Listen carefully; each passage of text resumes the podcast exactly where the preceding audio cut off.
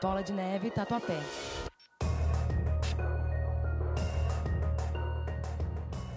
Eu quero que todos coloquem a mão direita sobre o seu coração.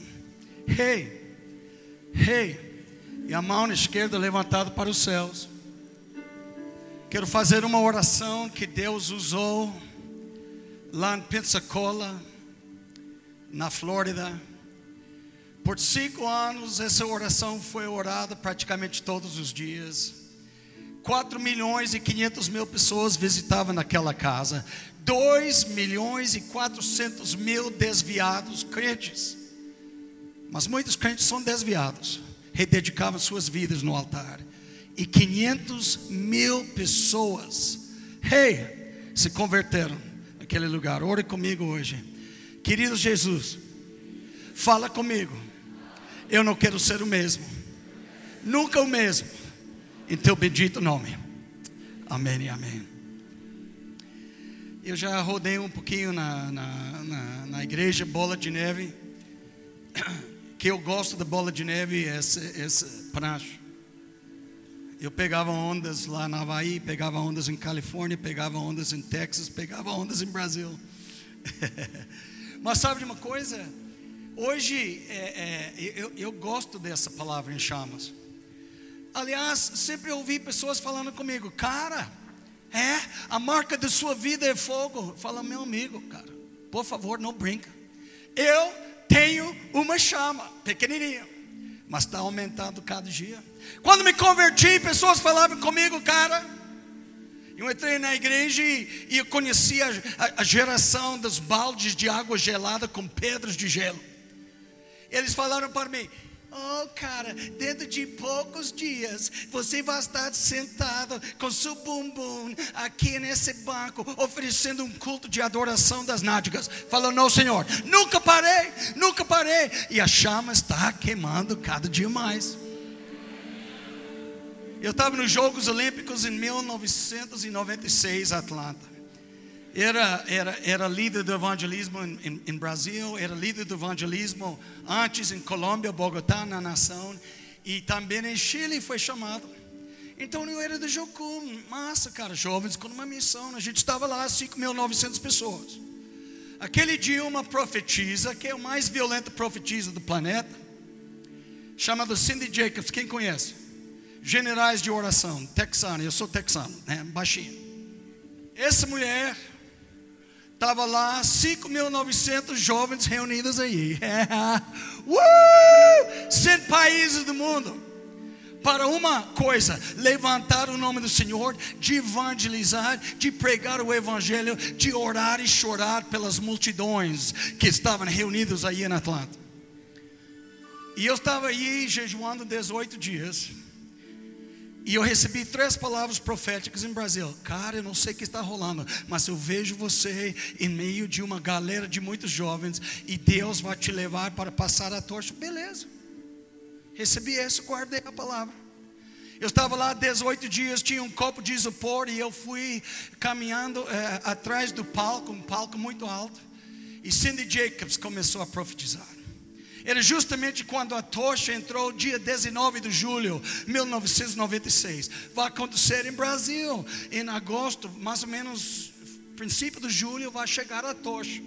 E vai ser corrida por todo o Brasil, não toda a nação, porque é muito grande, mas vai passar por muitos. Litorânea, provavelmente Rio Grande do Norte, até a Serra Gaúcha, nada mal. Ah, corrida da tocha em gramado, eu aguento isso. Bah.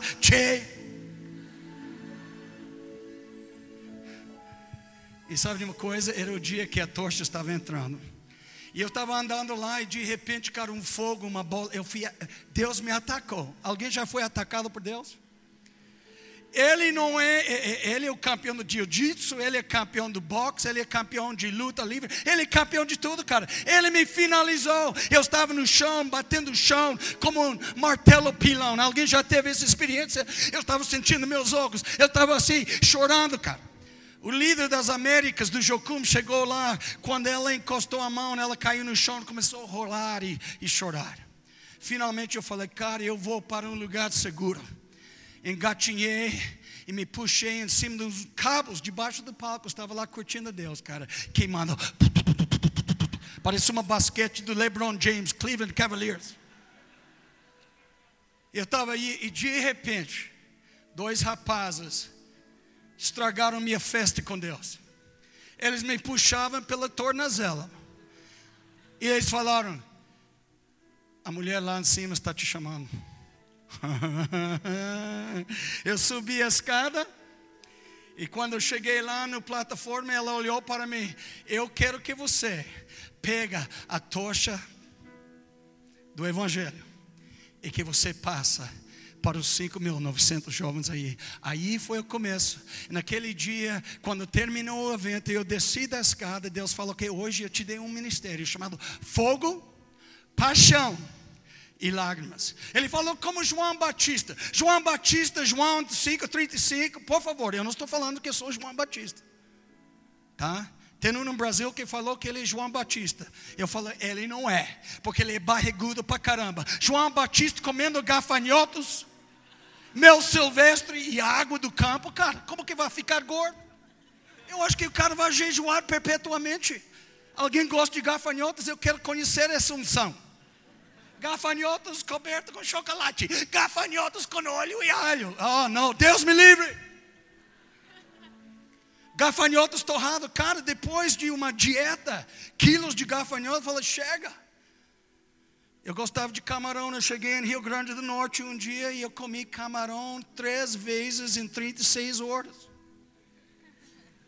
O dia seguinte, terminando um evento, e a, a pastora falou: Hoje nós vamos fazer a especialidade da casa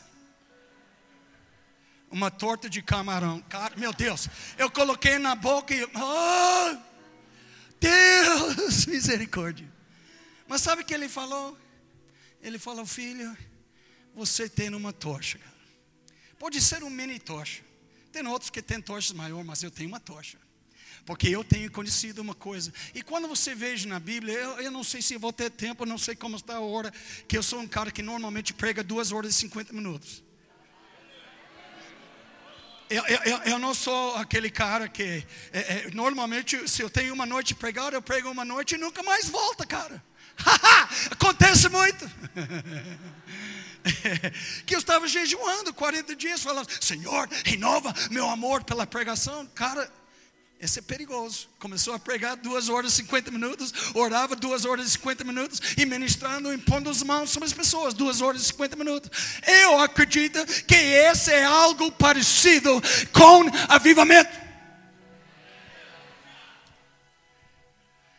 Deus não é limitado ao tempo. E se você quer ver avivamento, cara, quando todo mundo vai para casa, Deus fala: Eu estou na casa para fazer algo especial. E tem uns doidos que estão lá no altar falando: Deus! É. Ele falou: Agora eu vou fazer algo especial. Vem comigo em Levíticos, Levíticos capítulo 6. Eu tomei açaí hoje. Eu fiz um café. Deus me falou que a bebida celestial vai ser café, cara. Se você não gosta de café, eu não acho que você quer ir lá. Ele vai estar lá com aquela, fazendo um cappuccino com aquele leite espumado. Quantos pegados eu quero? Três. Expresso. Uau! Um está olhando para mim, cara, esse cara de onde que ele veio? Eu sou de Texas e você?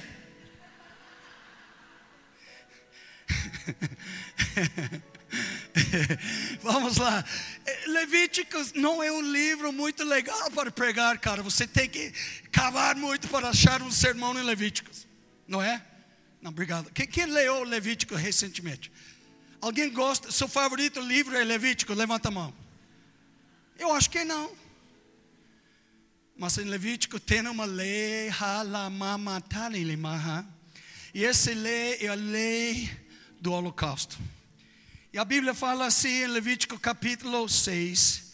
Eu vou ler em parte porque o tempo está curto. Versículo 9, finalzinho. Nele se manterá acesso o fogo do altar. Versículo 12: O fogo, pois, sempre arderá sobre o altar, não se apagará. O fogo arderá, versículo 13, continuamente sobre o altar, não se apagará. Você sabe qual é a exortação de Deus? Deus não curte pessoas frias, sacou? Deus não curte uma devoção do povo que fala, eu, eu, eu, eu quero Deus. Fala, quem nada, cara. Sua devoção é morna. Você nem abre a Bíblia. Cara, reunião de oração, você não participa. Está tendo uma vigília. Te digo que as pessoas aqui não estão. E o pastor sabe que eu estou falando. Eu falei um dia para o pastor Márcio Valedão, cara, o pastor Márcio, você tem 70 mil pessoas na igreja. Faz uma vigília de oração. Quantas vão?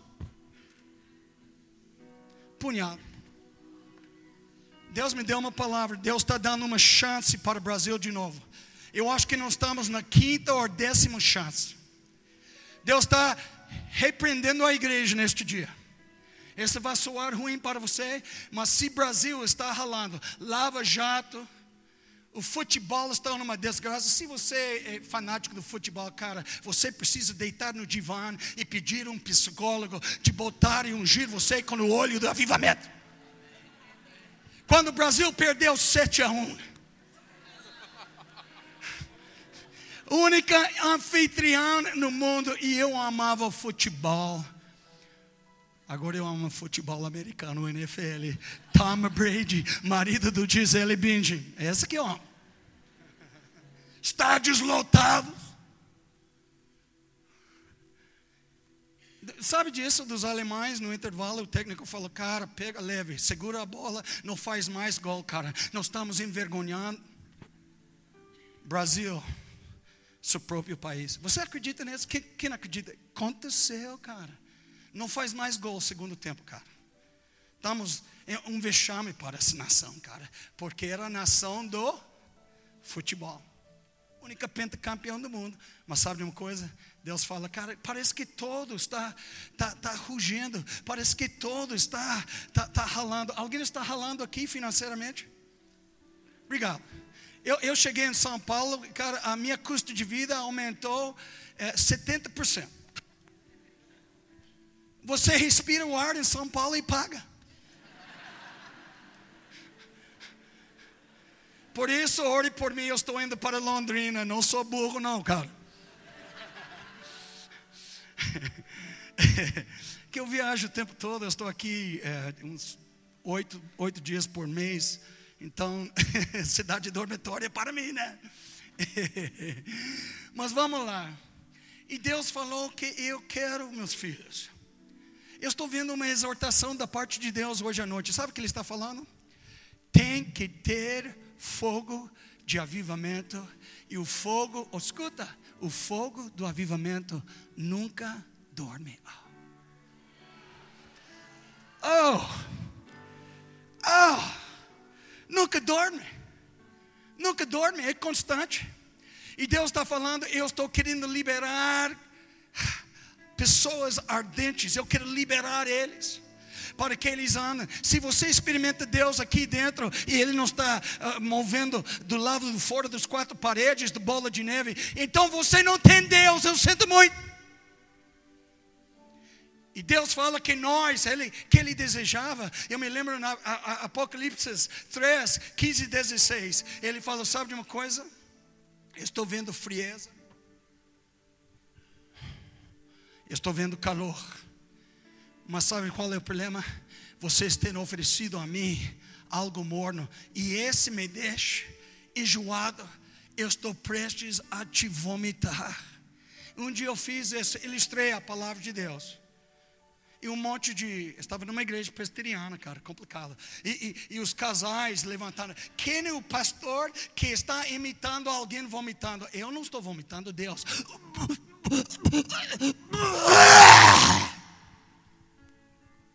Alguém já teve essa bendita experiência? Sabe o que ele fala? Que eu não aguento mais o espírito morno. Eu não aguento mais um cristianismo que, que falta sacrifício, que falta calor, que falta fervor, que falta um espírito ardendo, que falta paixão. Eu não aguento mais. Eu chamo meu povo e meu povo tem que prestar atenção. E meu povo tem que entender que nosso Deus é fogo que consome. Deuteronômio 4:24. Nós temos que entender que Deus é fogo consumidor. É, Hebreus 12, versículo 29. Nós temos que entender que Ele é o fogo de orives. Zacarias, Malaquias 4, 2 e 3. O fogo purificador, o fogo refinador, cara. Nós precisamos o fogo. E Deus me deu a palavra do Brasil. Sabe por que o Brasil está na miséria, está ralando? Sabe por que todo esse negócio está? Porque Deus está repreendendo a igreja, falando que você não fez sua tarefa. Você ora muito pouco, você só fala que Brasil é corrupto, Brasil não tem jeito, e você parou de dobrar seus joelhos. E sabe de uma coisa? Uma revelação para nós. O problema não é a política, o problema não é, não é econômica, o problema não é social. Tem todos esses sim. Mas o problema é que a igreja, com 40 milhões de pessoas, não está queimando no fogo, cara. Pode me apedrejar, mas essa é a minha palavra para o Brasil. Deus falou: eu estou pegando a varinha e eu estou levando meus filhos e minhas filhas. Fala, por que você não orou mais? Por que você não jejuou? Por que você não chorou? Por que você não clamou? Por que você não evangelizou mais? Por quê? E Deus fala: sabe por quê? Porque você vivia dentro de uma coisa chamada morno. Você vivia dentro de uma coisa. Eu estava lendo o Salmo 104, versículo 4. Hebreus 1, versículo 7 os ministros do Senhor têm que ser labaredas. Eu conheço muitos ministros. Eu rodo esse país todo, 27, 27 estados, sem parar. Eu tenho o privilégio de andar pelo Brasil, no interior, ribeirinhos, em todo lugar. Mas sabe uma coisa? E Deus fala: e cadê o fogo? Faz a sondagem. Como está o fogo? Você está orando mais que você orava quando a fé era nova? Você está lendo a sua Bíblia mais que, não, cara, eu tenho que trabalhar, estou na trampa. Eu sei, eu sei, eu sei que a vida aqui não é fácil. Mas sabe uma coisa? Deus fala, nós temos que estar devorando as Escrituras mais, nós temos que estar amando mais. Outro dia eu estava lendo a Bíblia e Deus me batizou. Eu estava lendo sobre aquele evento em Efésios. Você lembra do Efésios? Qual era o deus lá? Diana. Os, os caras que ganhavam rios de dinheiro fazendo ícons da genitália dos homens. Diana era o deusa de fertilidade. E você entrava na casa e você viu genitália num ícone de, de, de, de, de, de um, um, uma rocha de sabão, né? É, ouro, prata, bronze. Cara, o que, que é isso? Ele falou naquele lugar, ele pregava. Em capítulo 19, versículo 10, ele entrou e afastou de Éfeso. Ele estava na escola de Tirano. E ele ministrava por um ano e meio. E a Bíblia fala que toda a Ásia Menor, que é a região geograficamente de Turquia hoje em dia, todos, os velhos, jovens, crianças, adolescentes, todos ouviram a palavra do Senhor. Em capítulo 18, sabe? Quer ver quando Deus está movendo o que rolou? Pessoas levavam suas fantasias, pessoas levavam seus livros, Pessoas levavam suas revistas pornográficas, pessoas levavam seus livros de mágica, pessoas levavam seus livros de religião, pessoas pegavam as quadras que eram, eram arte plástica, que mostravam um homem pelado, uma mulher pelada lá na sala de visitas, pegavam toda aquela porqueria, toda aquela sujeira e falou: Eu estou indo para frente, eu vou renunciar tudo em minha vida. Sabe o que eles fizeram? Botava no fogo na praça de Éfeso, coisa mais chique. Quando eu vi isso, eu me lembro que eu estava pregando uma noite em Jocum, Texas. A base de Texas é, é, é, era a base de David, David Wilkerson, que ele praticamente deu o preço de banana para, para uh, Jocum. E, e, eu estava lá uma noite, a noite da família, domingo à noite, uns 800 pessoas. E, e tinha vários ônibus de jovens que vieram. Ele está num tempo prático e tinha uns meninos aí, negão, sabe? Todos estilosos, sabe? Negão de Filadélfia. A cidade. O negão americano não anda como o brasileiro. Ele anda assim. Tá legal, brother. What's the matter with you, man? Cara, eu amo negão. Eu, eu, eu, eu, eu sou branco, mas minha alma é de negro. Ha. E os negros americanos não são calados. Quando Deus está movendo, você sabe que Deus está movendo. Se Deus não está movendo, vai ter uma senhora que tem um traseiro, parece um ônibus do 23 de maio. Ela vai levantar e ela vai falar assim: Ajuda-no, Senhor, ajuda teu filho, Deus. Sabe, você sabe que está ruim para chuchu. E esses meninos estavam aí, tinha aquele boné como Neymar, brincos, né? Mesmo estilo. Que massa, aquele é, é, esquisito, aquele, aquele boné. Tem uns aqui, em cima da orelha, coisa mais esquisita. Parece que tem orelhos, sabe? Pode falar, Senhor.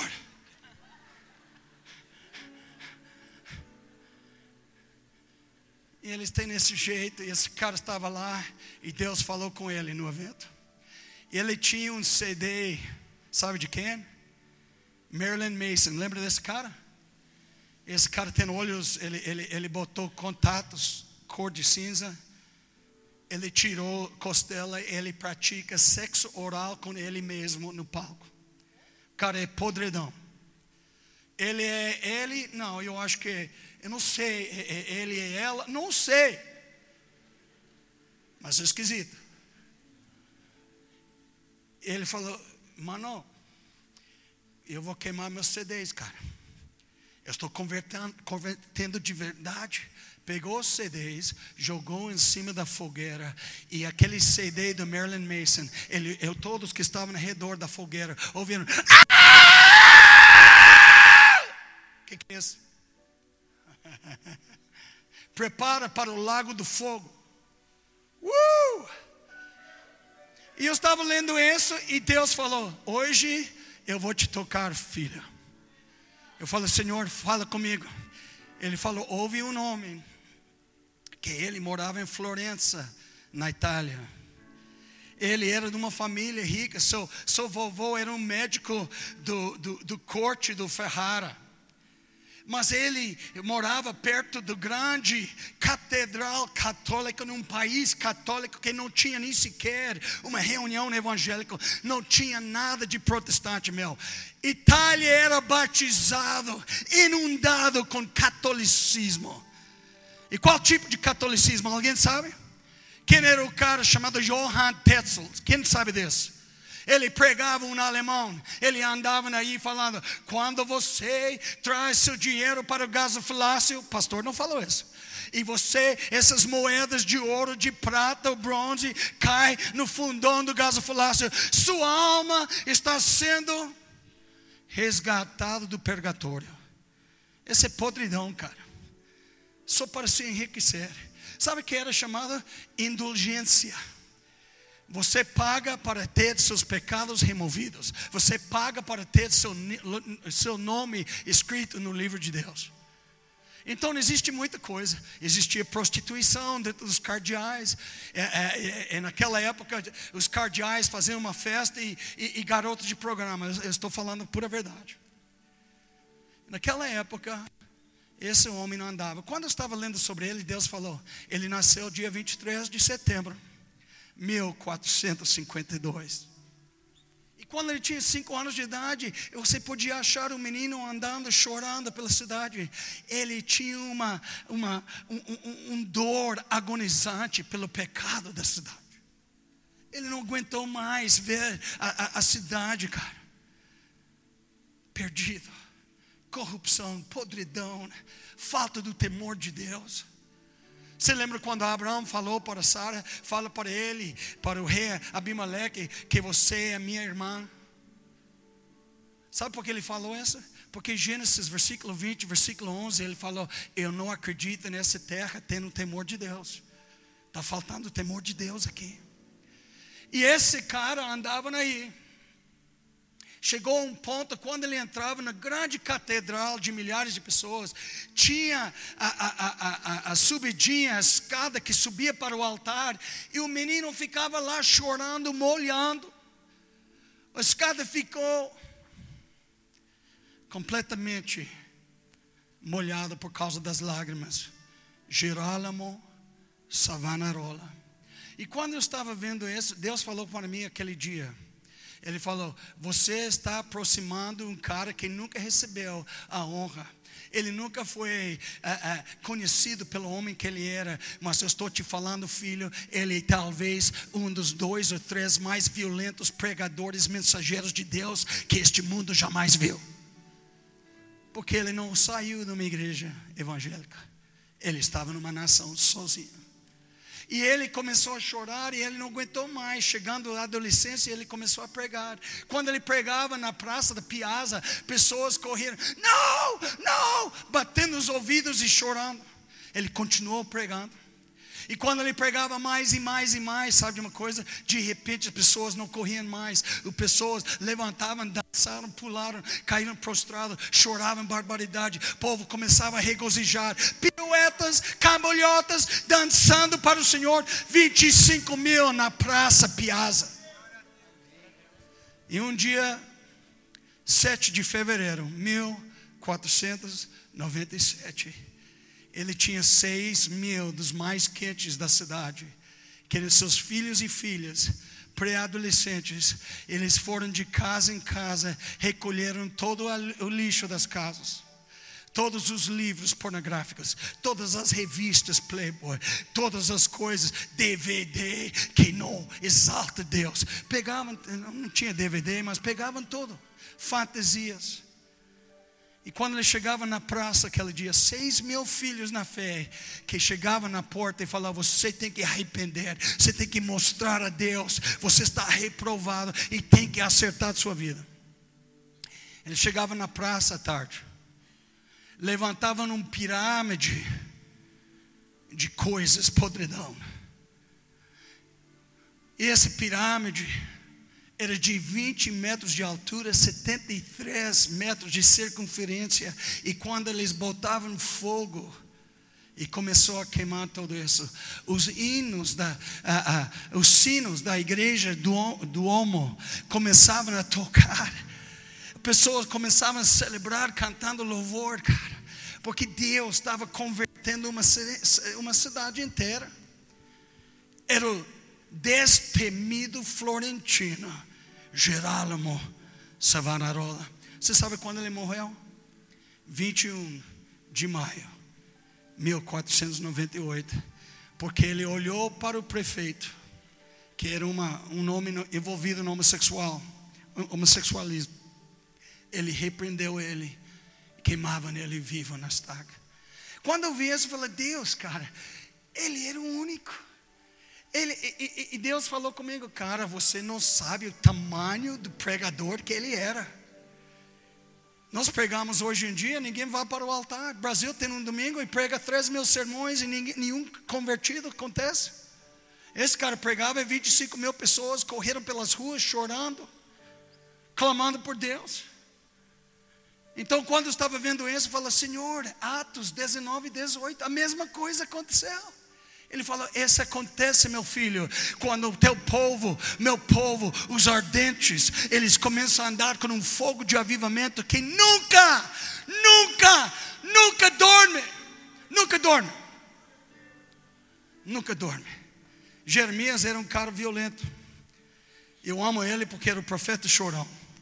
Mas o profeta chorão falou que eu sou profeta do 13 terceiro ano, Jeremias 1, versículo 2. Jeremias 1, 4, 5, ele falou: Desde o ventre da minha mãe, é, ele me separou para ser profeta às nações. Versículo 6 de capítulo 1, ele falou: Senhor, eu sou uma criança, eu não sei como falar. Deus estendeu sua mão e tocou ele nos lábios. Versículo 10 falou que você vai destruir, você vai arruinar, você vai plantar plantar e você vai edificar.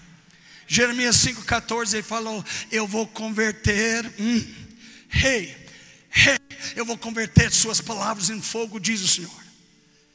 E o povo vai ser como lenha seca ouvindo você. Jeremias 23, 29, ele fala assim: Não é minha palavra fogo, diz o Senhor. Estou impressionado com Deus, porque Deus ama uma coisa e você sempre pode ver uma coisa presente: é fogo. Êxodo 13, versículo 24. O povo estava no deserto, e ah, durante o dia, uma, uma, uma nuvem, coluna de, de, de nuvem, e à noite, todas as noites, no deserto, coluna de fogo. Ele estava aí. Nosso Deus é Deus de fogo. Ele ama fogo. Os dias mais importantes na história da igreja, Êxodo 19 e 18. Ele estava, Moisés levou todo mundo para encontrar com Deus. Hoje é uma palavra em Brasil: encontro, pré-encontro, mini-encontro, máximo encontro, um encontro, pós-encontro. Cara, tem que encontrar com Deus. Eu não quero um mini-encontro. Eu não nasci para uma gotinha.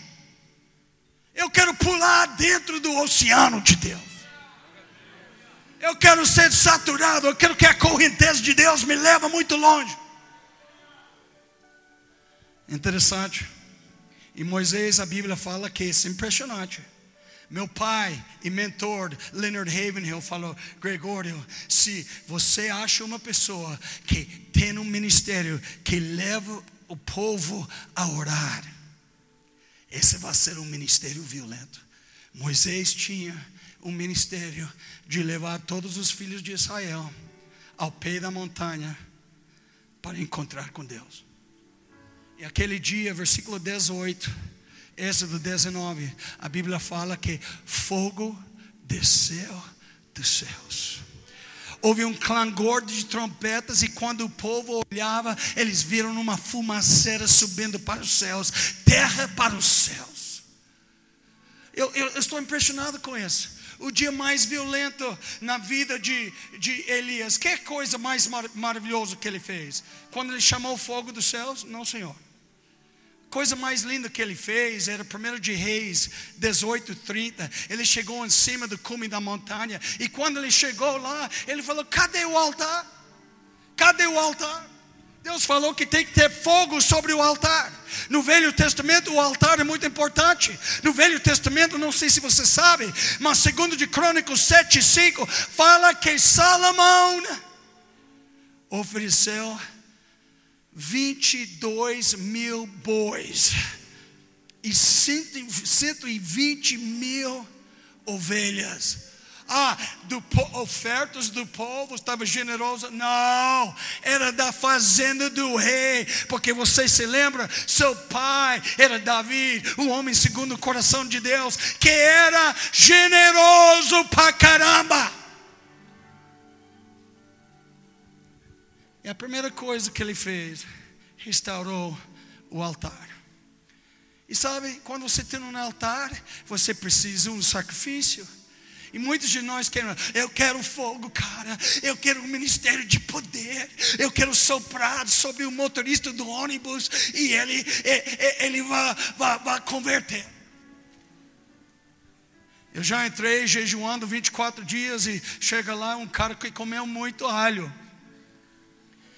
cara tem poder, está exalando pelos poros, cara. Cara chega lá, eu não aguento, fala, que que é? é poder? Não, cara, é, é, é hálito, é CC.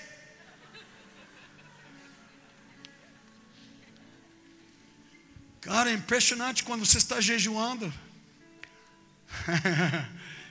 cara, o cheiro de tolo está aí.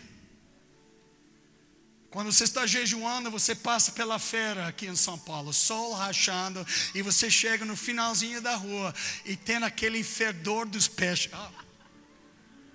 Cara, eu não quero nunca mais comer peixe. Sério, cara. Depois desse fedor, eu quero fazer um jejum dos 120 dias, cara. Cara, eu perdi todo o apetite. Mas é interessante, ele preparou o altar, ele pegou o bezerro, ofereceu, começou, pegou o cupim. Deus, aqui está o cupim. Pegou as patas, uh, Deus está querendo suas patas. Você quer fogo? Então seja o bezerro nas mãos de Jesus, como aquele bezerro estava nas mãos de Elias, e você deixa Deus te imolar. Deixa ele falar. Eu queria você, filho, muito tempo na sala de cirurgia. Eu quero arrancar do seu coração aquele coração de pedra. Ezequiel 11, versículo 19. Ezequiel 36, 26. Eu quero te dar um coração de carne, um coração que sente, um coração que está enternecido com as almas perdidas, com a glória de Deus, com o amor a Deus, com o reino de Deus, com a palavra do Senhor, com tudo que Ele é. E quando ele pegou o bezerro, a última coisa que faltava, você lembra do bezerro? A cabeça. Mas eu sou intelectual, cara. Meu QI é 30. É, eu sei. Meu QI é 250. Ah, tá. Deus fala: Eu quero a sua cabeça. Dá-me a sua cabeça. Você quer ver fogo? Ofereça. Deus me deu palavras para o Brasil anos atrás. Fala, sabe o que? Brasil tem que aprender de sacrificar. Quando Salomão abriu essa casa, Segundo de Crônicas, capítulo 7, versículo 9. Sabe quanto tempo? Alguém talvez sabe, se você não sabe, eu vou te informar. Quanto tempo que Salomão e o povo de Israel dedicou o altar? Alguém sabe? Levanta a mão se você sabe.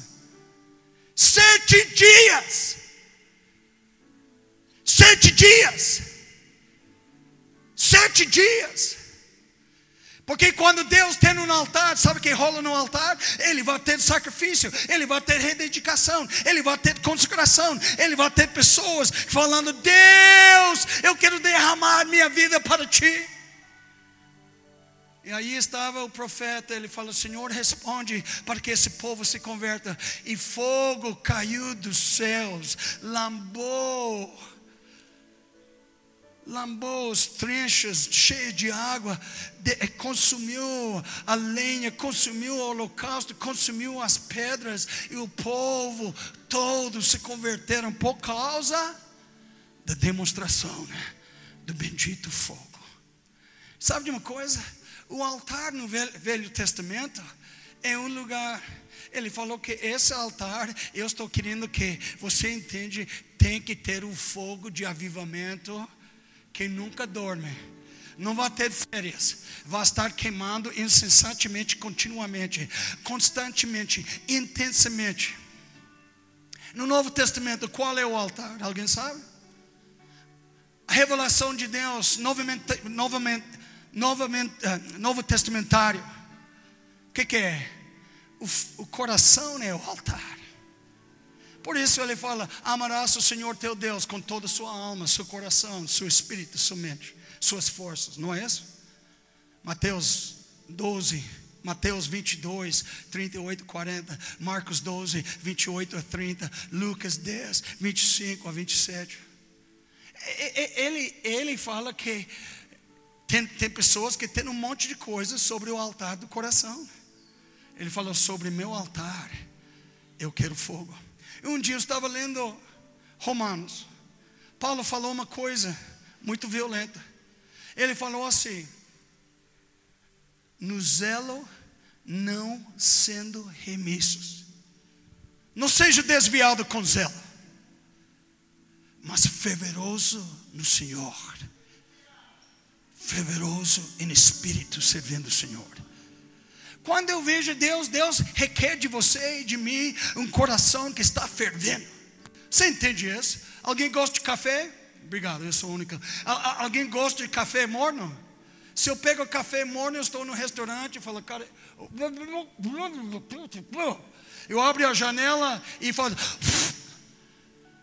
E o chefe pastor do G12 da cidade passa lá e todo esse café morno cai em cima dele. Me perdoa, pastor. Alguém já comeu uma comida que está horrível? Se você tem uma janela atrás, você abre e você olha para a esquerda, olha para a direita. Eu faço isso, eu, eu confesso. É, é, eu faço muitas coisas que outros não façam. Eu sou livre.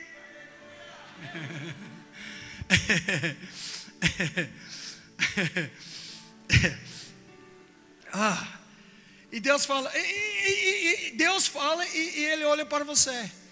E como está o fogo sobre o altar? Filho. Como está o fogo sobre o altar? Filha. Como está, menino? Menino está com fogo pela loira, olhos de azuis, é, é, loiro de torneira. Não, não dá. Não, mas como está, cara? É diante de Deus, não é diante de mim. Você descreve seu cristianismo como uma coisa extremamente quente. Anos atrás eu orava, Senhor, eu quero uma chama vermelha. Eu falo, você está totalmente enganado. Que isso, Senhor? Chama vermelho é quente. Fala, que nada. Chama branca é muito mais quente. É muito mais quente. Você sabe? E eu estou aqui hoje à noite lembrando de todas essas coisas. Eu, eu, eu lembro quando um dia minhas filhas pequenas aqui no Brasil sempre foram criadas em missões. Eu, eu, morava em Colômbia, morava em Chile, morava em Paraguai, é, morava em Brasil com elas a vida inteira. Ela fala, pai, sim filha, como é Jesus? Eu falei, eu quero te dar uma ilustração de Jesus, sacou? João 2, 11 a 17. O que, que estava acontecendo? Jesus entrou na casa do Senhor, a casa do Senhor tinha que ser uma casa de oração para todos os povos. Isaías 56, versículo 7. Mateus 21, 17. Minha casa será uma casa de oração.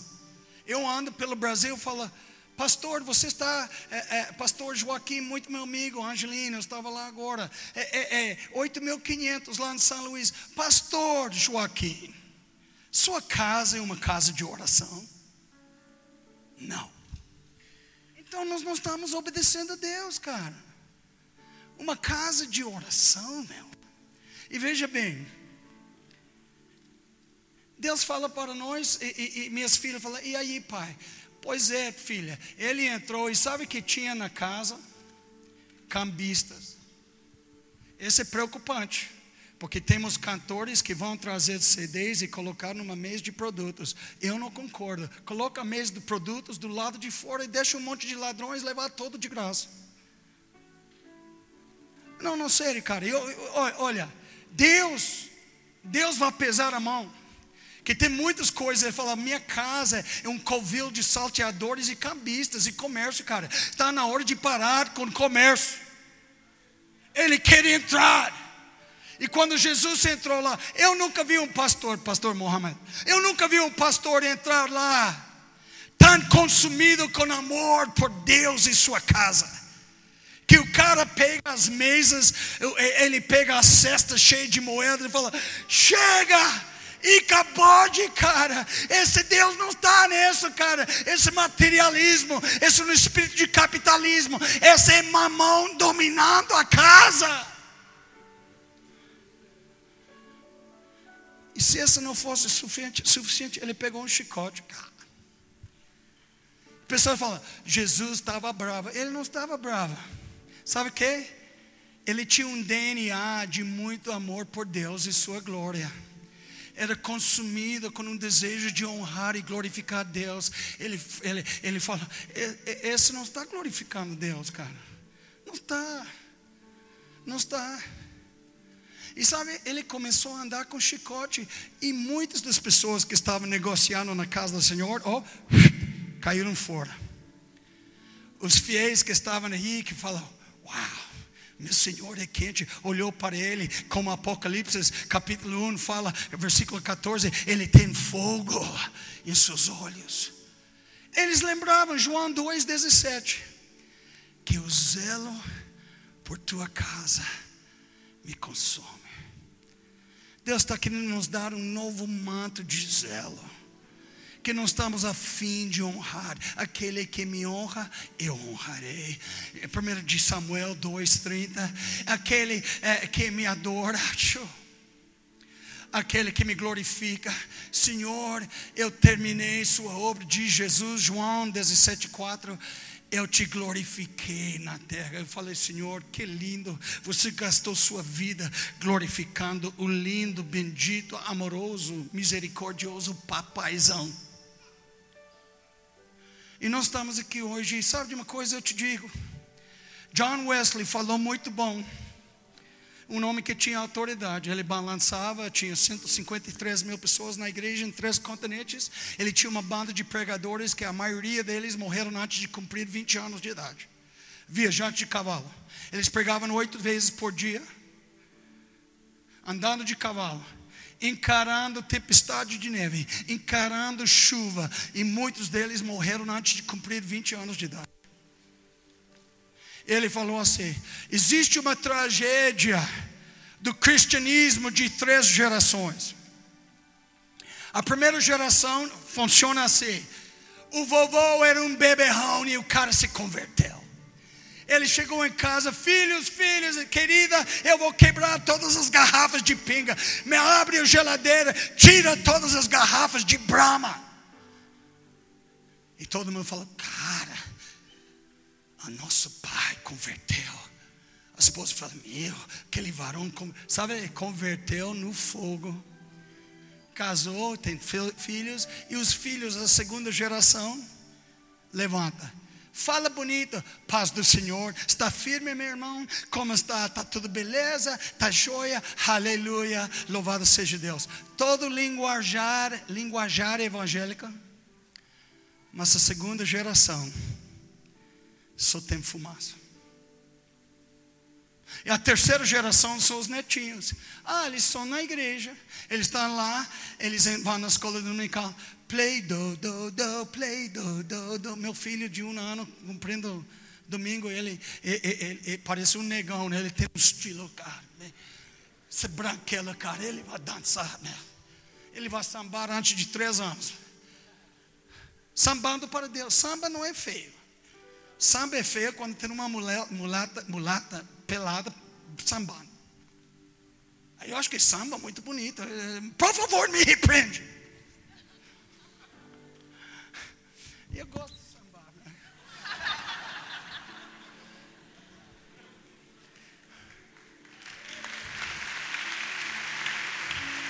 Eu gosto de entrar em barzinhos. Quem gosta de barzinhos? Não para beber, para pregar o evangelho. Eu gosto de ficar em frente dos bordéis. Para quê? Para amar as prostitutas. Ah, cara, esse é show de bola, mano. Esse, esse, esse é o top do top. Vamos lá. Você sabe? Ele falou que a terceira geração tem um problema.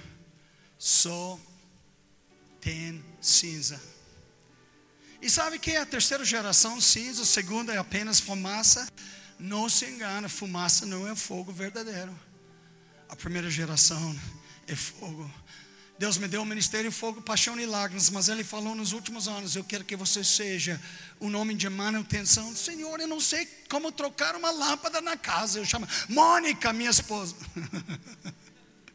eu sou ruim para essas coisas, cara.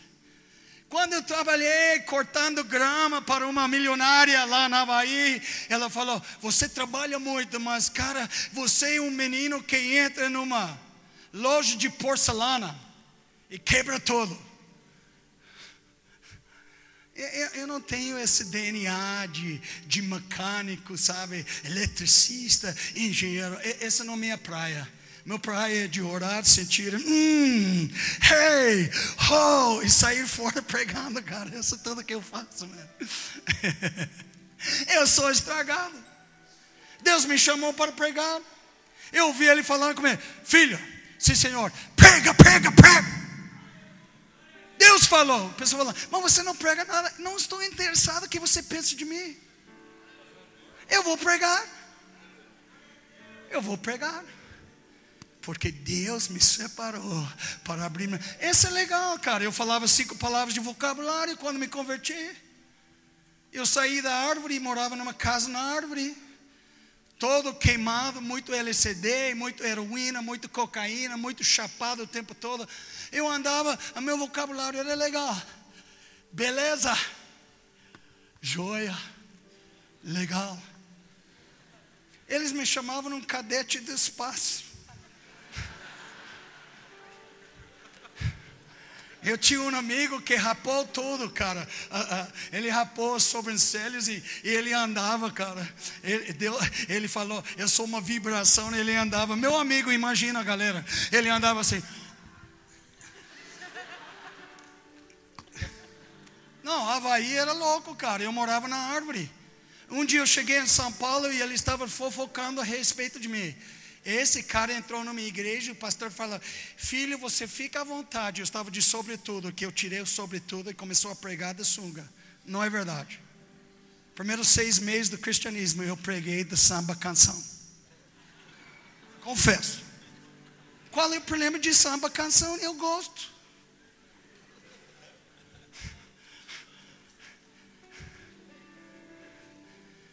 Um dia Cabo Frio, uma pastora fora meu amigo, fala: Você usa fio dental? Falou: Não, eu uso traje de banho. Não é essa samba canção como Sócrates do 82, mordendo aqui atrás, está apertado. Samba canção como o jogador negão do NBA, que está aqui tocando os joelhos. Shola babá, rola babá babá labahai. Oh Deus, cara, que bom. NBA está recomeçando em outubro. Uau! Eu vou viver. Mas é interessante, deixa-me, é interessante como o tempo está voando. Mas é interessante, sabe? Eu falei para Deus, Ele falou: Sabe, filho, eu tenho fogo, e o fogo do avivamento. Presta atenção na palavra, essa não é brincadeira, não é uma frase bonitinho. Oi, eu curti, cara, é, é combina. Não, o fogo do avivamento, que nunca dorme. Não dorme, queima constantemente o tempo todo. E requer a você e eu, como Jeremias. Jeremias um dia falou: Senhor, eu estou renunciando ao ministério porque cada vez que eu estou pregando, eu estou indo para calabouço. Eu estou cansado de ser amarrado no tronco. Então, Jeremias 20, versículo 9, é meu favorito versículo. Eu estou no lugar certo, falando de chamas. Ele falou: Quando eu pensei, alguém já pensou hoje? Problema com a igreja brasileira, ela não pensa muito, viu? Tem muita doutrina dos homens rolando aí, cara. É, a ignorância é, é, é, é dramática, meu. Pessoas têm que pegar a Bíblia, porque Fulano falou, Fulano tem que ler a Bíblia. Eu não quero saber que os homens falam. Tem uma onda de teologia, agora intelectualismo, e sabe qual é o problema? A cabeça fica inchada. E o coração fica menisco, cara. Não tem a capacidade de pegar fogo. Deus está querendo que não sejamos pessoas cujo coração é. Oh! Oh! Olha o que ele falou. Quando eu pensei que eu não ia lembrar mais. Para você, se você consegue não lembrar do Senhor, então eu te digo uma coisa: você nunca converteu. Você é mais um religioso de tal igreja, tal, tal, tal. Eu estava pregando numa igreja de, de um movimento em Brasil nestes dias, 300 pessoas converteram na igreja. E eram membros da igreja. E a primeira vez a mulher chegou lá chorando, falou: discipuladora, eu não volto para a igreja, porque vocês só falam da visão do, daquele mover de vocês. E eu queria ouvir de Jesus. E finalmente alguém estava pregando Jesus. A gaúcha estava, estava a maior igreja do Passo Fundo. Ela falou: Eu não aguento mais, cara. Não aguento mais. E é interessante, quando Jeremias falou, eu não vou lembrar dele. Fala para um evangelista, não um evangelista profissional. Não um cara que ganha um salário e, e carrega um, um, um, jogador do futebol dando um testemunho e um surfista dando um testemunho. Muito legal, mas é, não é isso. Mas eu estou falando de um evangelista. Você já viu um verdadeiro evangelista? Ele não cala. E pessoas falam, mas ele tem que ser mestre da Bíblia, porque ele só fala uma mensagem. É, ele estava cego e agora está vendo. João 9, 25. Ele estava perdido e foi achado. Lucas 15, versículo 24. Ele estava morto e começou a viver. Lucas 15, 32. Cara, não pode falar outra coisa, porque ele começa a lembrar aquilo que aconteceu com ele. Sabe de uma coisa? Sua experiência é vital. Sua experiência com Deus tem que ser quente. Impressionante. Ele, quando ele, ele falou, quando eu pensei que eu não vou falar mais em seu nome, cara, esse me mata, por favor. Se alguém falasse comigo, você não pode abrir sua boca e falar mais de Jesus, então me fuzila, por favor. Corta minha cabeça. Chama o Estado Islâmico com uma faca, um, um, um cutelo e corta minha cabeça, cara eu não servo para nada. Porque eu não posso parar de falar dele. Porque ele é meu amigo. Ele é meu amor. Ele é meu salvador. Ele é meu redentor. Ele é meu companheiro. Ele é meu resgatador. Ele é meu transformador. E você me diz que eu não posso falar mais. Oh, toma banho.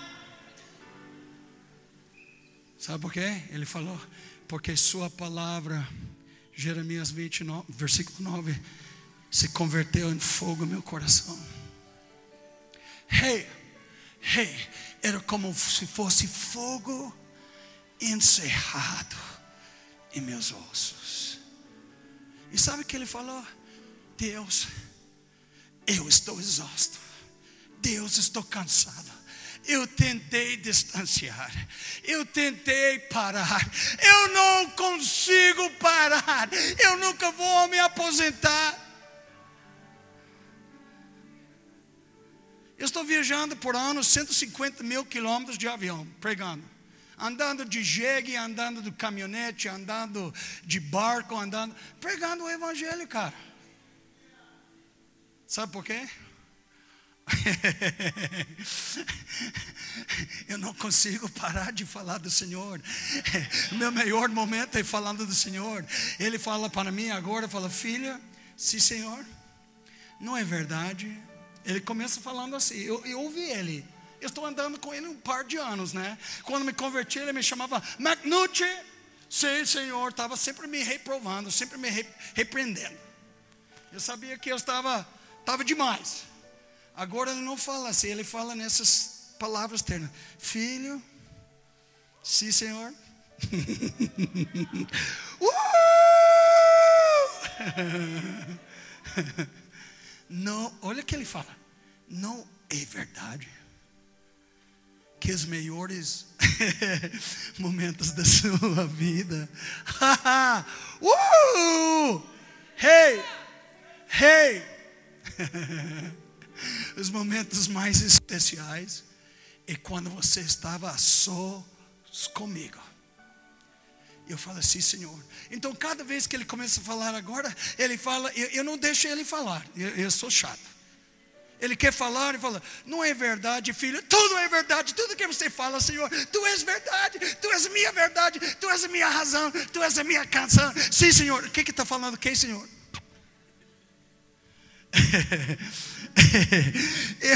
eu, eu não. Uh, como Will Reagan, que escreveu a música, coloca um fogo dentro da minha alma, que eu não cons consigo controlar nem conter. Eu quero mais de ti, eu quero mais de ti. Não há lugar melhor. Não há lugar melhor. Alguém sabe quantos anos tinha Will Reagan quando escreveu aquela música? Chuta. 18 anos de idade. Eu falei, Deus, cara, essa canção é quente para chuchu. O, o escritor, compositor, não é um cara que vende um monte de CDs. É um menino de 18 anos de idade que está escondido, tocando seu violão, cantando numa casa com outros jovens e liberando uma canção para Deus. E que ele falou é tudo, cara. Eu quero mais de ti. não há lugar melhor, e eu quero que tu coloques um fogo em mim que eu não consigo me conter nem controlar. O problema é que nós estamos tudo em ordem. Nós, nós sabemos como Deus está querendo que você bebe tanto do fogo do avivamento que você fica chapado com fogo. E que você anda aí e fala, onde que você, onde está a paradeira de ônibus? Fala meu amigo, você está agora em, em, em Bauru. Mas eu sou do São Paulo, eu não sei o que houve. Cara, eu acho que você bebeu demais. Um cara em Inglaterra estava muito cheio de Deus, ele, Deus estava visitando, transformando ele. Um dia ele voltou para o bairro, estacionou o carro, entrou na casa tirou seus calços, pulou na cama. Era a cama dos vizinhos da casa do lado da casa. Seu João, o que, que você está falando? Oh, eu achava que era minha casa, cara, me desculpe. Eu acho que aquele homem estava bebendo demais. Ele estava exagerado com Deus. Deus está querendo que você seja extravagante e exagerado. Deus não quer que você tenha um cristianismo ah, engomado. Cristianismo hoje em dia está engomado, cara. Deus fala para nós: nós temos tantos ministérios, mas quantos têm o ministério de levantar defuntos do cemitério? Esse é um cemitério. A lá David Hogan levantou 15 anos atrás, 250 pessoas da morte. Eu quero fazer parte do ministério, então vai lá e levanta um morto, e aí você pode fazer parte.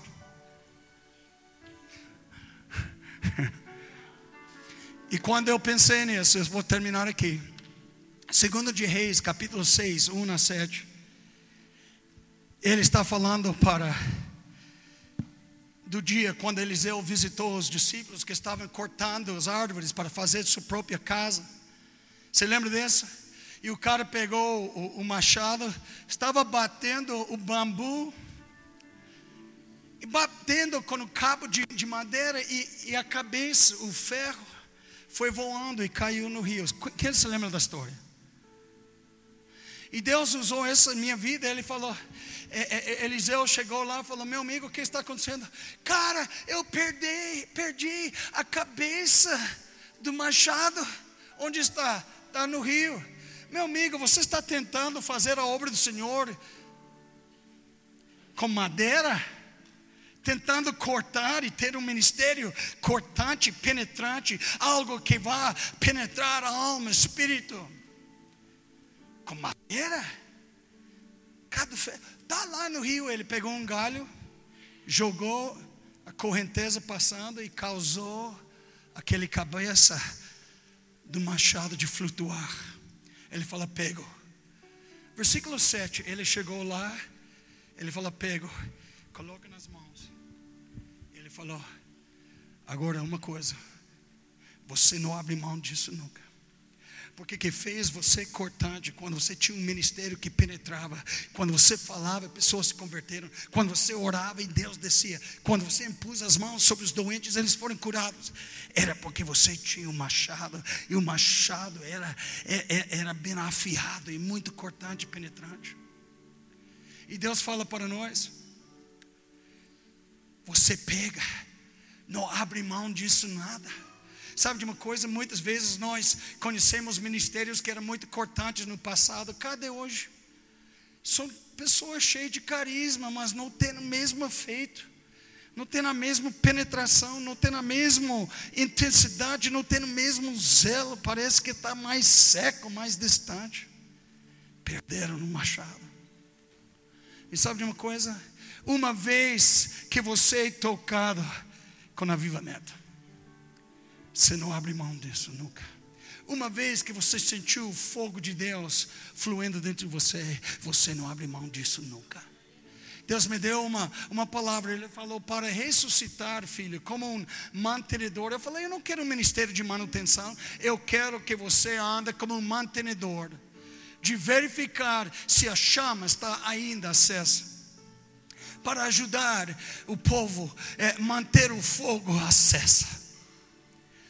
Eu falei, mas Senhor, se é apenas cinza, é impossível. Ele falou, é impossível. Mas Deus vai levar alguém cantando.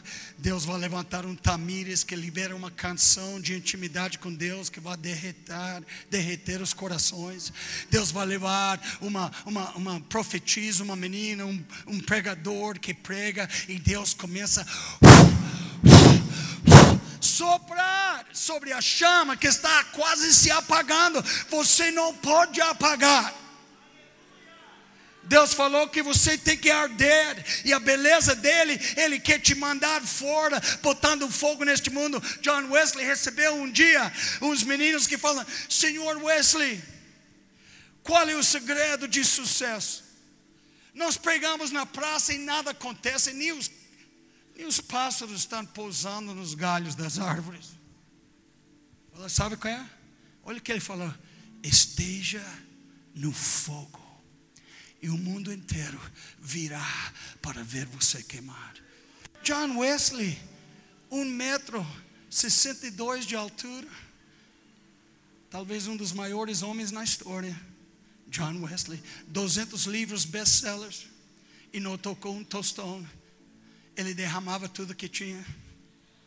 200 livros best-seller e dava cada centavo. Ele falou: Dá-me todo o dinheiro que você tem, eu vou dar todo, para não criar raízes em mim e matar meu amor por Deus. Então eu falei: Senhor, então nós precisamos um milagre. Se nós temos perdido o fogo, ele falou: É preciso um milagre. E eu vou levar mensageiros, eu vou levantar homens e mulheres nessa hora que são nada menos e nada mais que mantenedores da chama. Eu entendi isso quando eu morava em Gramado. Em Gramado eu fiquei lá no outono, no inverno, na primavera.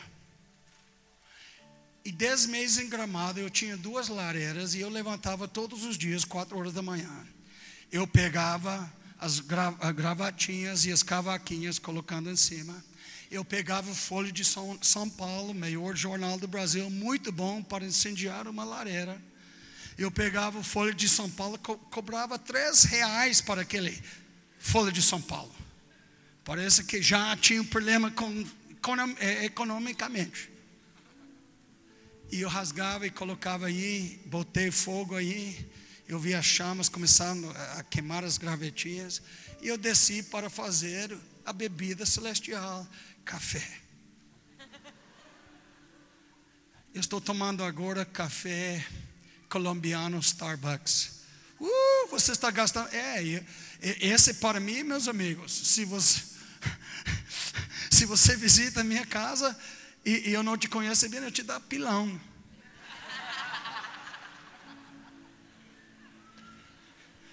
Você sabe que você é meu amigo. Quando eu falei, é, eu fiz isso com o pastor, cara. Ele falou ontem na noite que ele dormiu cinco horas, que eu fiz um café. Senhor, toca eles. Eu peço, toca, pastor Mohamed. Ele falou, cara, eu, eu não consegui dormir.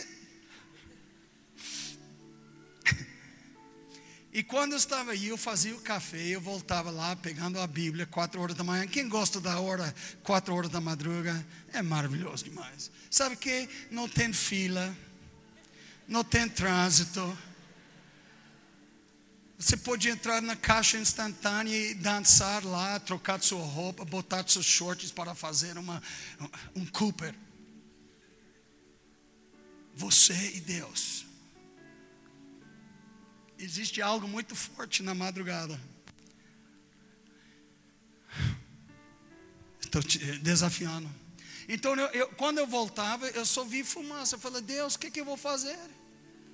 Eu não sabia, eu vi um trem aí chamado sifona, de madeira e couro.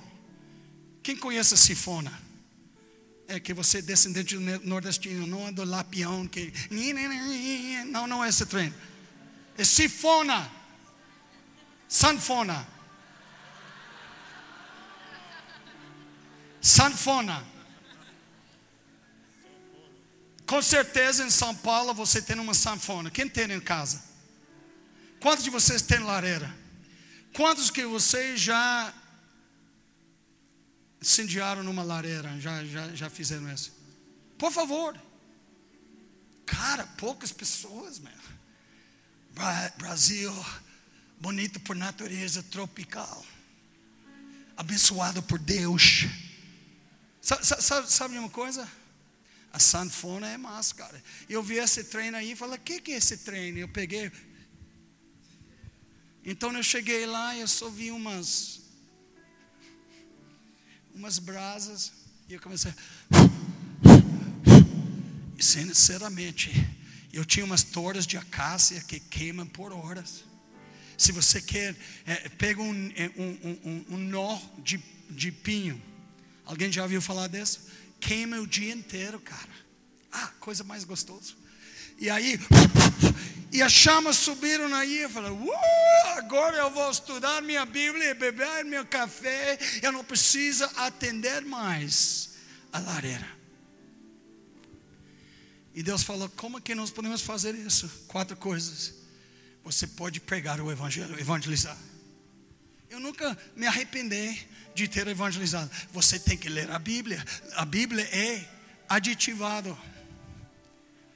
É, é V-Power para seu homem interior.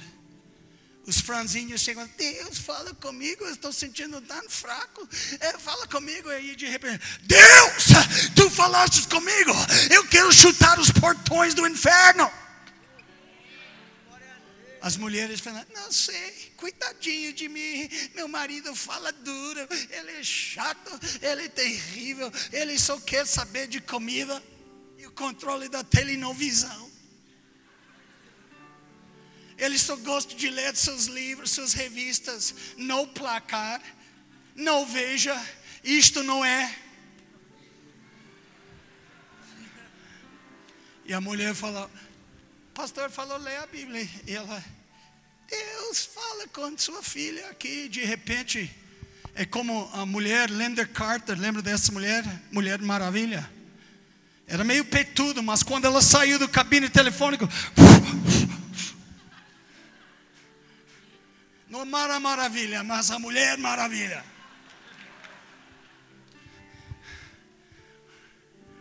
É assim. que mais?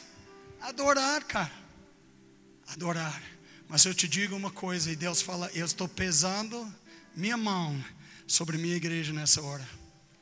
Se existisse uma coisa para realizar hoje em dia, como que você vai manter a chama por Deus acesso? Orando orando. Eu estou ainda queimando de uma reunião de oração com 250 jovens. São Luís Maranhão. Seis da manhã, seis da noite. Doze horas ininterruptos. ininterruptos. É? Saiu? Entendeu? ininterruptas. Parece um francês. Oui, oui, monsieur. Tem umas palavras que são difíceis para mim. Gasofalácio, cara, eu falei, o que, que é isso? Eu não quero isso, amarrado.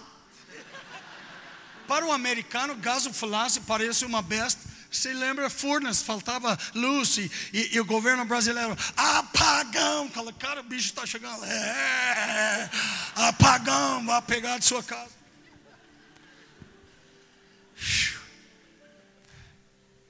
Ininterrupto, meu Deus. Você sabe que alguém já foi para uma reunião de 12 horas, em jejum, queimando e orando? Você fica estragado, cara. Você fala, eu não vou parar de orar, meu. E nós chegamos diante do Senhor. Sabe que os discípulos, todo mundo quer o ministério de Jesus. Cara, eu quero pregar como Jesus, os bem-aventuranças. Eu quero levantar os mortos como Lázaro e os outros. Eu quero dar vista aos cegos. Sim, Senhor, eu quero. Quando eles viram Jesus, sabe o que eles falaram para ele? Os discípulos. A coisa que mais impressionava neles era a sua vida de devoção com Deus. Senhor, ensina-nos, pelo amor de Deus, ensina-nos a como orar. A melhor coisa que você pode fazer é orar. Orar. O mais preciosa oportunidade. Não tem que pregar, não tem que cantar, não tem que ter um dom ou um talento, nada. Você só precisa orar. E sabe uma coisa? Deus fala para o Brasil que nós estamos na hora de voltar. Quando o Brasil explodiu em 1900, a Igreja Assembleia de Deus Belém do Pará, os dois vieram do Azusa Avivamento, Erngen e, e, e os dois suecos, e começavam a pregar. Sabe de uma coisa? Alguém se lembra como as assembleanos e as mulheres quadrangular pentecostais andavam com coque no cabelo? Eu uso coque de vez em quando, cara, estou querendo imitar elas. Coque no cabelo, cara. E você fala, Senhor, eu sei que sua saia está cobrindo os tornozelos. Eu quero ver seus joelhos. Que isso, cara? Nem meu marido veja minhas pernas. Eu quero ver seus joelhos. E você que deixa-me ver, deixa-me ver.